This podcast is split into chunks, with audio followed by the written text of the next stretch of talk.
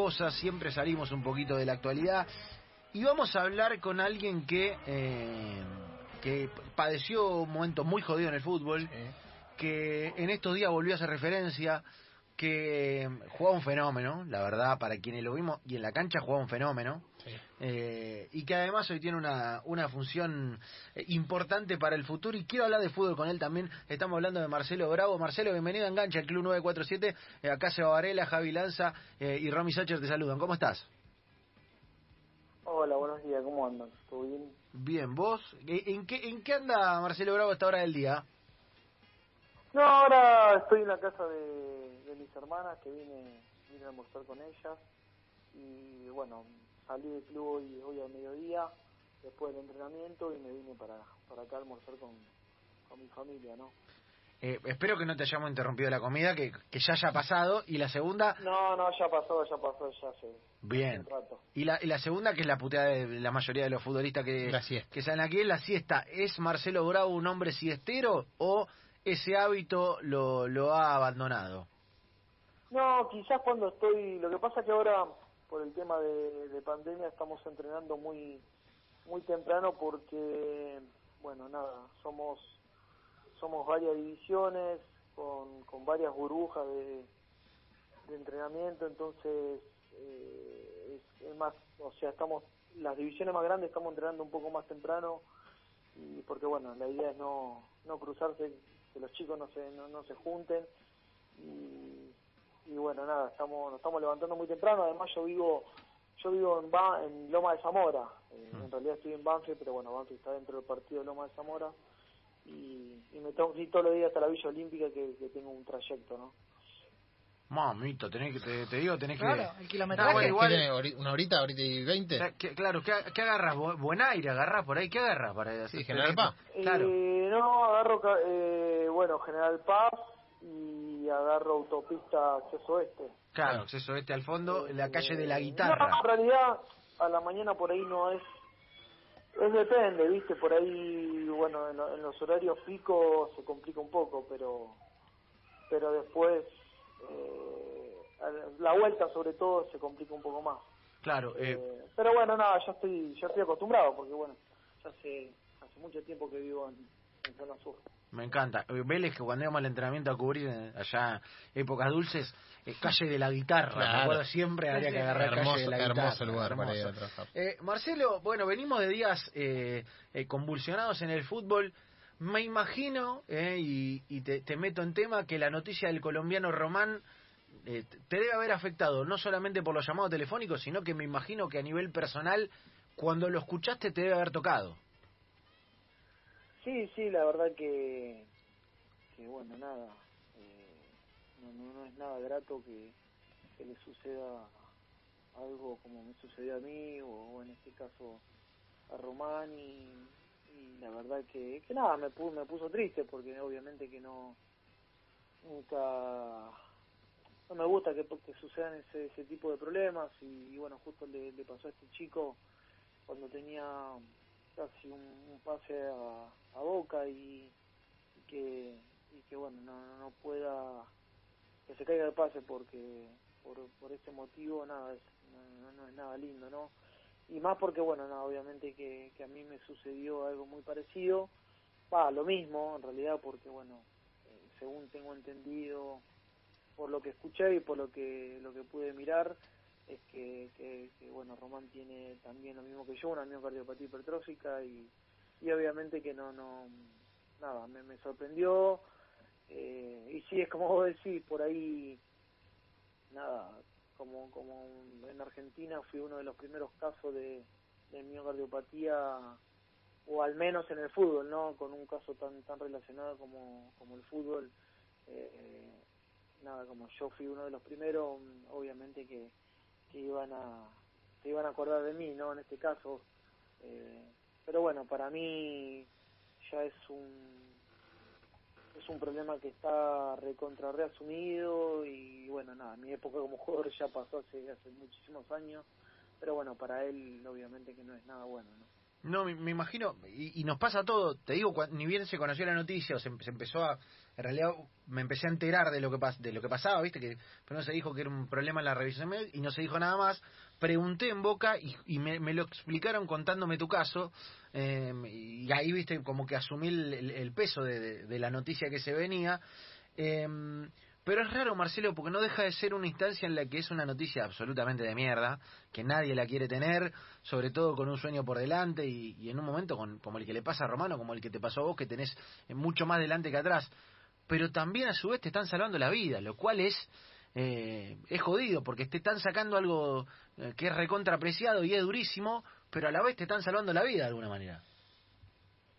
Sí, sí, pero a ver, uno vive el presente y el presente es que Román tiene 21 años. Yo en aquel momento también tenía, iba a cumplir, no, tenía 21 años. Y, y nada, uno, eh, uno jugó, me imagino que tanto Román y bueno, yo, nosotros iniciamos este deporte desde muy chico. Yo llegué a Vélez con, con cinco años y hice toda, toda mi carrera futbolística en Vélez. Eh, y que te saquen lo, después de tanto sacrificio, de tanto esfuerzo y de, y de disfrutar lo que te gusta hacer y lo que lo que disfrutás y que te saquen de un día para otro y que te digan que no no puedes jugar más es lo peor que te puede pasar porque eh, yo siempre lo dije que más allá de de todo que yo vi lo positivo al tiempo no cuando mm. cuando uno ya lo asumió cuando uno ya dijo, bueno, hasta acá llegó todo, bueno, ahí dije, bueno, ya está, no puedo jugar más al fútbol, tengo que seguir por otro camino, otra vida, y, y lo bueno es que me pude salvar, esa es la realidad, es lo que vos estás diciendo ahora. Lo que sí es muy difícil y es muy complicado que hoy lo pueda aceptar. Mm. Él, yo creo que eso le va a llevar, obviamente, un tiempo de asimilación, un tiempo en el cual su cabeza se pueda acomodar y que, y que diga, bueno, nada, eh, ojalá Dios quiera que, que, que, se haga estudio y que, vuelva a jugar, pero bueno, si tiene una miocardiopatía hipertrófica es una afección cardíaca y, es muy probable que no juegue, no juegue más al fútbol porque porque esto puede provocar una muerte súbita y, me imagino que no, no, no, va a arriesgar su vida y además obviamente que no lo van a dejar, ¿no? Pero bueno, nada, yo creo que él es un proceso, un proceso en el cual solamente la persona lo, lo puede digerir, vendremos a decir, y, con el tiempo espero que, pueda estar bien, ¿no? Eh, Marcelo, se habla de una miocardiopatía hipertrófica y quiero, eh, suena muy técnico y suena como muy, complejo. Claro, muy complejo. Si, para simplificar al que no sabe de esos términos, ¿qué es? Es una afección cardíaca. Eh, nosotros tenemos millones de arterias a ver, yo te lo, te lo voy a explicar más o menos como me lo explicaron a mí. Eso quiero. Para que yo lo pueda entender. Y, y como me lo dijo a mí, bueno, en aquel momento Roberto Peidro, que, fue mi cardiólogo, fue el que, que me dijo, mira Marcelo, es, es una bomba de tiempo. O sea, nosotros dentro de, de nuestro de nuestro corazón tenemos millones de arterias donde hay un ventrículo que y bueno creo que es el del lado ventrículo del lado izquierdo creo que es el de mi problema y creo que el de él también, no, no, no, me acuerdo bien, pero donde la, la sangre no, no, funciona, o sea, no, no bombea de la misma forma que le puede bombear a cualquier persona que, que no tenga esta, esta enfermedad y bueno, al tener varias arterias se puede explotar alguna de esas y bueno, eso es lo que puede provocar una, una, una muerte súbita. Eh, es, lo más complicado de, la enfermedad, porque, a ver, es complicado para un deportista, porque si a esto le sucede a una persona que trabaja en una oficina para, para decirte un eh, otro oficio, ¿no? Eh, esa gente, ese oficinista va a estar tranquilo y, va a estar feliz, porque más allá de tener la enfermedad puede seguir realizando su, su trabajo, pero bueno, en nuestros casos que que, realizamos deportes de, alto rendimiento no te lo permite, porque bueno, te vuelvo a repetir, puede, puede suceder una tragedia, ¿no? Eh, Marcelo, ahora me voy a meter en, en, lo que pasó en aquel momento respecto de justamente de eso, de la vida del futbolista, eh, pero quien te dio la noticia fue Miguel, Miguel Ángel Russo. Sí, sí, nosotros, yo jugué mi último partido un día sábado, que lo juego en La Plata, eh, contra Gimnasia. El domingo teníamos libre y, yo, bueno, me, presento el lunes a, entrenar y ahí fue cuando, cuando Miguel me, me dijo que no me cambie, que, que tenía que hablar conmigo y bueno, fue ahí cuando me comunicaron que, había un problema cardíaco y que por el momento me iban a parar porque necesitaban hacer estudios más complejos para, para ver qué era lo que, lo que estaba pasando. Y bueno, nada, me pararon ahí una semana, me empecé a hacer estudios, eh, después me pararon dos semanas más, me volvieron a hacer estudios y bueno, nada, se fue todo encaminando hacia que, a que tenía una afección cardíaca y bueno, era, era la miocardiopatía, ¿no? Claro, y me imagino que en ese momento ya, obviamente, la, la, la noticia es tan, tan chocante y tan poderosa pero no deja de ser a la distancia incluso hasta eh, hasta una preocupación eh, de, vida en términos de de qué, de qué laburo ahora, de qué vivo ahora, por, por ejemplo, digo, para un pibe de 20 años, eh, o de 21 como era vos, porque por ahí en, los primeros 5, 10, 2 horas, 3, 5, 8, no te diste cuenta, pero también estaba eso en juego.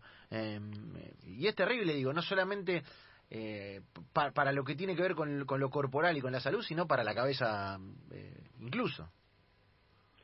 Sí, sí, tal cual. Eh, mirá, yo siempre lo dije que hubiese preferido tener algún tipo de síntomas, porque lo peor de, de, esta enfermedad es que, que, en este caso ni tanto Román o como yo, no sé, otra clase de personas que hayan tenido esta enfermedad, eh, pero en mi caso yo nunca tuve ningún, ningún síntoma, o sea, nunca tuve dolor de pecho, nunca me faltó oxígeno, nunca me ahogaba en los partidos, o sea, siempre estuve bien. Es más, yo juego en mi último partido y, y fue mi mejor partido en primera división, porque, bueno, ese día, viste, esos días que te salen hice un gol, di, di tres pases de goles, y bueno, nada, me acuerdo que en el minuto 87 minuto 87 faltaban tres minutos para que termine el partido. Yo recorro 70 metros con pelota. Eh, después de haber de haber estado, bueno, 87 minutos corriendo para todos lados, minuto 87 recorro 70 metros con pelota y yo siempre le dije a mi familia y yo me podía haber muerto en esa jugada porque porque yo se ve que ya en ese momento yo tenía la afección cardíaca eh, porque hasta en ese momento estaba con, con estudios y, bueno después me dijeron bueno Marcelo tenés que parar y tenemos que hacer esto eh, y bueno nada fue ahí cuando cuando me lo pudieron detectar a mí entonces es como que yo hubiese preferido tener algún tipo de síntoma y no lo tuve nunca. Y con respecto al otro, es, sí, obviamente que, es complicadísimo porque uno no, no sabe qué camino elegir, no sabe qué rumbo, no sabes para dónde agarrar. Eh, yo en ese momento no, no, no, me aferré a mi familia, no, no, no salía de mi casa, no paraba de llorar todos los días. Eh, bueno, ahí viste que no, no sé si leyeron algo, pero que decía que Román estuvo dos horas llorando. Bueno, nada, yo estuve horas y días y meses y hasta a veces sigo soñando de que, de que voy a volver a jugar o, o que voy a volver a entrenar y cosas así. Y después me levanto y estoy en la cama. Y, bueno nada son por ahí los recuerdos que te quedan. Eh, y a mí me pasó en ese momento que por ahí nada estaba en un buen nivel futbolístico y tenía la posibilidad por ahí de irme a Europa de, de, haber jugado selección mayor y, bueno, nada, me quedé con, con las ganas de todo de todas esas cosas, ¿no? Pero bueno, nada.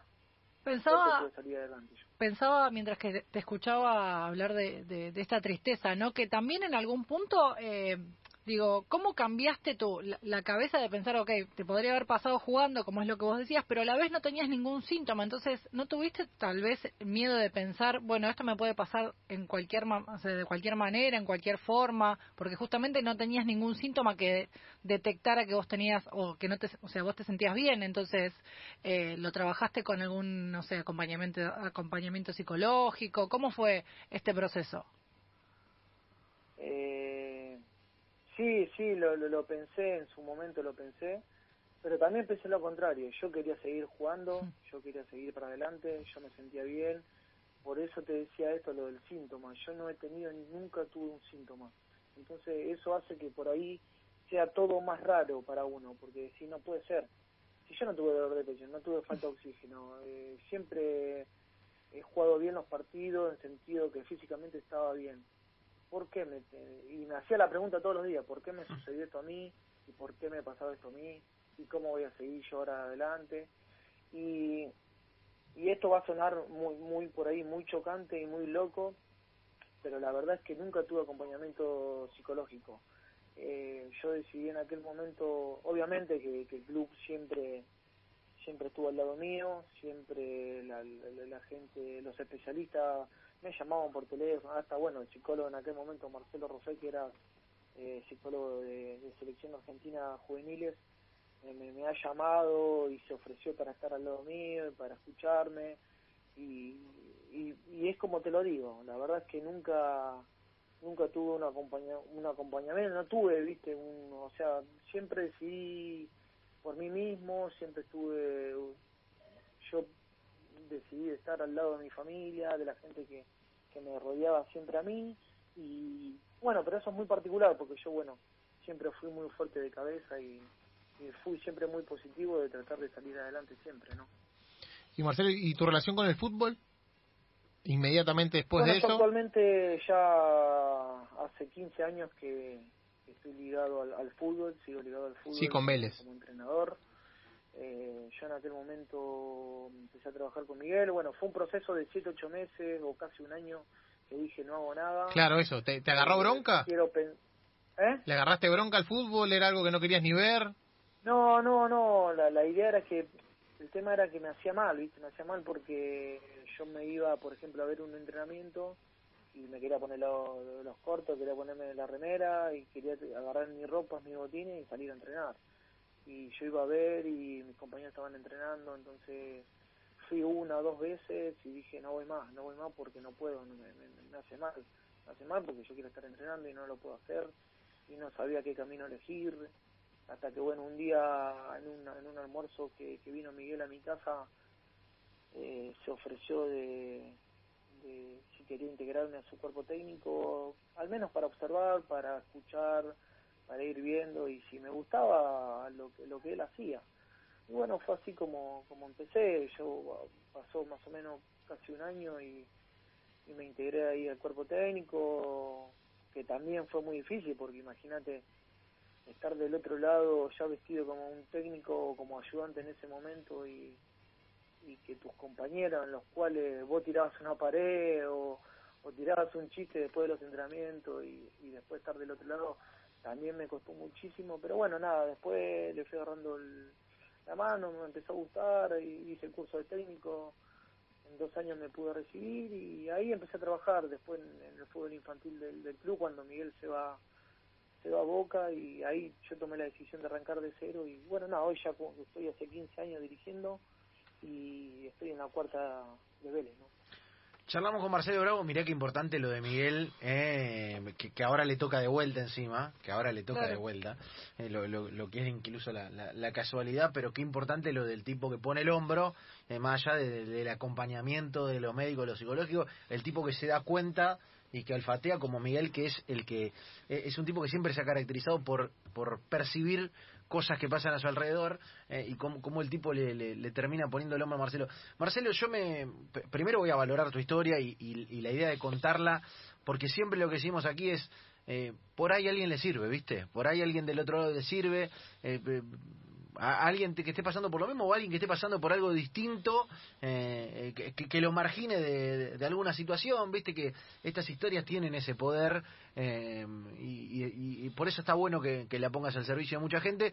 Eh, yo me quiero ir a, a, lo que tiene que ver con, con, lo lindo que te ha quedado también porque entre las cosas que, que sí te podemos envidiar eh, el haber visto a un Messi a un Messi floreciente hermano eso no, no, lo puede presumir cualquiera y a vos te pasó.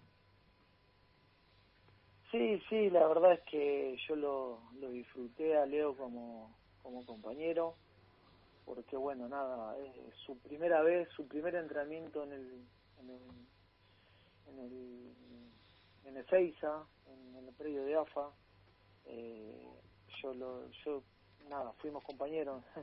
Fui, tuve la, la suerte de, de, poder recibirlo en ese momento y, hmm. y, y, de haber y de compartir ese, ese entrenamiento y después, bueno, obviamente muchos entrenamientos más y hemos compartido al Club Sudamericano 2005 en Colombia, eh, en el cual después eh, Argentina clasifica para el Mundial de Holanda, en el cual sale campeón. A mí no me tocó ir al, al Mundial. Eh, bueno, fue un momento medio medio también, me bajoné un poco en aquel momento, pero pero bueno, no fue por cuestión de, eh, vendríamos a decir, futbolística, porque bueno, yo estaba peleando el torneo con Vélez en ese momento, en el cual salimos campeones y, bueno, fue más un tema político entre ah. entre Grondona en aquel momento y Gámez porque bueno no, tenían buena relación y, bueno nada la pagué yo porque terminé quedando fuera del mundial pero bueno no a su vez yo estaba tranquilo y estaba muy conforme porque estaban, faltaban cuatro fechas para que termine un torneo de, de primera división y bueno, terminamos saliendo campeón, ¿no? Y Argentina también salió campeón, así que nada, lo disfruté. Eh, te voy a hacer la misma pregunta que le hice. Mira, la semana pasada se le hice a Emi Armenteros en un vivo en Deporte B que, que jugó, siempre se hago, en realidad siempre se hago a los que jugaron con Messi. ¿Viste? Se le hice a Agüero que Agüero encima, el, bueno de que un Agüero no se dio cuenta que lo tenía Messi adelante, es espectacular. No sabía ni quién era. Pero eh, te lo voy a hacer a vos. ¿Te acordás la primera vez que lo viste? ¿Sabía de, de, qué movida venía Messi? Porque claro, no es no, no, es el que fue después, no era el que fue después. Eh, pero ¿te acordás, no sé, la primera vez que lo viste jugar la pelota? ¿O la primera vez que te contaron, che, ver un pibito jugar en España? Eh, ¿Tenías idea o te fuiste dando cuenta cuando lo viste con la pelota en los pies? No, ¿cómo no me voy a dar cuenta si o sea, Hugo en ese momento, Hugo Tocali era el técnico nuestro y, y nos informó de que a la tarde, bueno, nosotros habíamos realizado un entrenamiento por la mañana, nos quedamos concentrados y, y bueno, Leonel llegaba al mediodía de España. Él nos había comunicado que un chico llamado Leonel Messi iba a venir al, al entrenamiento de la tarde, que llegaba de Barcelona, que jugaba en el, en el Barcelona, España, y que, a la tarde se iba a integrar al grupo para, para empezar a entrenar con, con nosotros.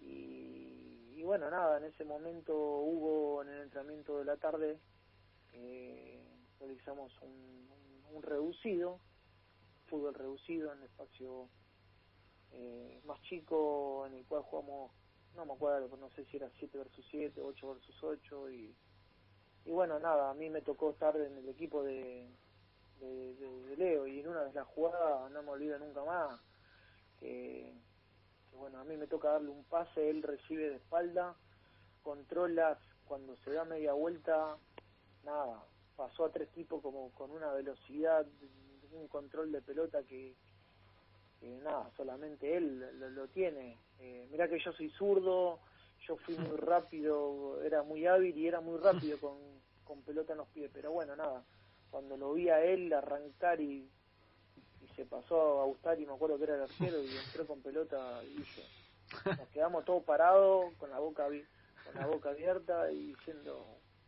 wow ahora entendemos por qué fue en Barcelona eh, cuando nosotros todos éramos todo el resto éramos del fútbol argentino. El único que venía del de, Europa era era Lionel y bueno nada ahí dijimos sí, es muy bueno. y ahí y ahí nada, lo disfrutamos, ¿no? Este, este, va a andar bien, este va a andar... No, me encanta porque yo, yo te le pregunté a Marcelo porque sabés que el Kun, la primera vez que lo vio, se puso a hablar con Messi y no tenía ni idea quién era, viste que el Kun es una persona particularmente colgada, ¿eh? y lo tenía Leo enfrente, viste, y no, no, tenía ni idea quién era, no sabía. Ah, este es Barcelona, dijo, viste. Y bueno, después fueron... Claro, lo que pasa que el, el Kun eh, no va al sudamericano, porque claro. es categoría 88. Claro, era, era una... sudamericano la mayoría éramos, la mayoría no, éramos todos, bueno, entraba categoría 85, algunos 86, y el más chiquitito era Messi, que era 87. Claro, el Kun de hecho juega dos mundiales. Menos. Claro. entonces cuando esto se juega en enero, el mundial se juega en, no, creo que fue en junio, julio, o en agosto, no, junio, julio. Claro, claro, claro, es verdad, es verdad. el Mundial de, Holanda se juega en junio, en julio. Y lo meten en último momento. Un agüero va al Mundial. eh, y bueno, nada, hubo algunos cambios porque bueno, a mí me tocó quedar afuera. bueno, a otros compañeros que estuvieron también con nosotros en el Sudamericano también le tocó quedar afuera. Sí, el Pitu Barrientos. claro, Pitu Barrientos, creo que Pocho Lavesi también. Sí, el Pocho Lavesi también se quedó afuera. Eh, fuimos fuimos varios, ¿viste? Eh, y bueno, nada, eh, en ese momento fue el Kun y bueno, eh, lo conocí ahí en ese momento, o sea, después del después de ese sudamericano me imagino que a los 3, 4 meses empezamos a entrenar de vuelta y ahí creo que el Kun lo, lo, conoce. pero, igual Messi ya se había mostrado en Sudamericana, el Kun, viste, es especial, tipo, viste, colgado de por sí. No, y mira, encima, encima da la casualidad que yo el Kun, yo el Kun lo conozco de chico también, porque teníamos el mismo, la, en aquel momento teníamos una empresa que se llamaba IMG, que representaba jugadores, claro. y, y IMG tenía, me tenía a mí, tenía al enano Morales que estaba en Racing, lo tenía al Kun y ahí, nada, éramos los tres que íbamos para todos lados a almorzar o y todas esas cosas, ¿viste? Y, y lo conozco hace un, hace un montón de tiempo. Así que, pero sí es verdad que es medio de pisado el La verdad que sí, la verdad que sí. Marcelo, te queremos agradecer mil por esta charla, por el valor de la historia, por eh, charlar el final con el recuerdo y de envidia de, haber visto ese, ese primer movimiento de espalda, viste que, siempre hablamos de, viste, siempre hablamos del Netflix de los protagonistas, viste, lo que ustedes vieron y nosotros, por más que nos encante, por más que investiguemos, por más que eh, miremos por tele, nunca, nunca eso no lo vamos a tener nunca. Y la verdad que, que, que fue un placer escucharlo de tu boca porque son jugadas y momentos que no están filmados y no se reproducen más. Así que te, queremos mandar un gran abrazo, hermano, y, y, nada, que, que, sea lo mejor por ahí. Dale, dale, muchas gracias a vos, a todo tu equipo y bueno, gracias por, por la nota y, y sí, bueno, espero que le haya servido no tan solo a los deportistas, sino a otras personas que también obviamente tienen, tienen una vida por delante. Y en este caso, ojalá que, a este chico le vaya bien, ojalá que, se le vaya todo lo que tiene y que vuelva a jugar, aunque sé que es muy difícil, porque bueno, a mí desde que me detectaron eso lo tuve siempre, siempre pude realizar una vida no, normal como cualquier persona, pero bueno, nada, lo que más me gustaba hacer no, no, lo, no lo pude hacer más. Así que bueno, ojalá que, este chico pueda volver y, si no, bueno, nada, ojalá que pueda salir adelante porque no es nada sencillo. Así que bueno, le mando un gran abrazo a todos y, y lo mejor. Señores, Marcelo Bravo pasó para aquí un fenómeno total.